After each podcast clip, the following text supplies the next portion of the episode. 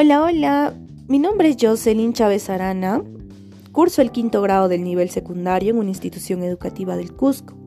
En esta oportunidad les hablaré sobre el crecimiento desordenado en la zona urbana de mi localidad, en este caso en mi barrio.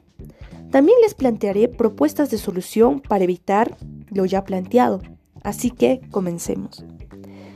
Pero para poder entender de mejor manera el tema planteado de este podcast, Comenzaremos entendiendo algunos conceptos, eh, los cuales son los siguientes. Pero, ¿qué es zona urbana? Lo vamos a entender de una manera más concreta.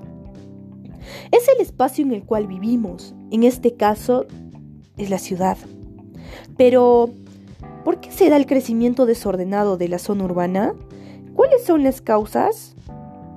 Tenemos varias causas las cuales traen consecuencias. Por ejemplo, la falta de capacitación sobre una paternidad responsable trae una consecuencia que en este caso sería el incremento de la población.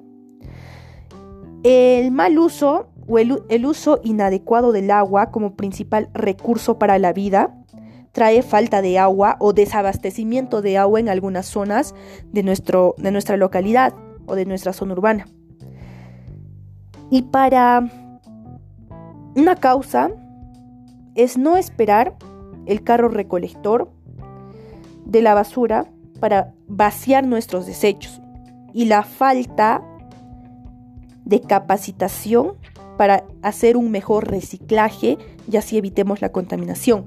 Trae como consecuencia mayor contaminación masiva de basura en las calles de nuestro barrio y también enfermedades provocadas por los bichos que se juntan en la basura contaminada. Ahora sí, prosigamos planteando algunas acciones para el desarrollo de un espacio sostenible saludable y para que ya no sea tan desordenado y así podamos ser personas más conscientes y entendamos la importancia de vivir en un espacio ordenado en conjunto con todos. Para evitar el incremento de la población, tenemos que fomentar capacitaciones masivas a los jóvenes para una paternidad responsable, haciendo petición a asociaciones que trabajan con las municipalidades que pertenecen a nuestros distritos. En este caso se hace por medio de una solicitud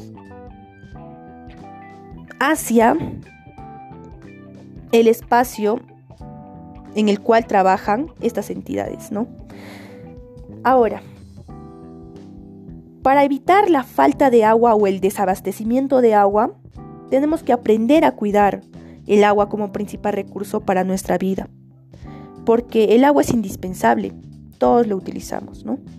Ahora, para evitar la contaminación masiva de basura en las calles, o no solo en las calles, en todos los espacios por los cuales concurrimos, debemos fomentar o debemos compartir el horario del paso del carro recolector para vaciar nuestros desechos inorgánicos u orgánicos. Y también tenemos que aprender a reciclar, ya sean residuos orgánicos o inorgánicos, que podamos reciclarlos. Finalmente, culminaré diciendo una frase, sobre todo eh, dirigiéndome a los jóvenes de hoy en día, a los que tienen mi edad, a los que ya están por terminar el colegio. Seamos jóvenes promotores de un cambio por el bien común, por el bien de todos. Samborginos, líderes, haciendo la diferencia. Gracias, hasta un pronto podcast.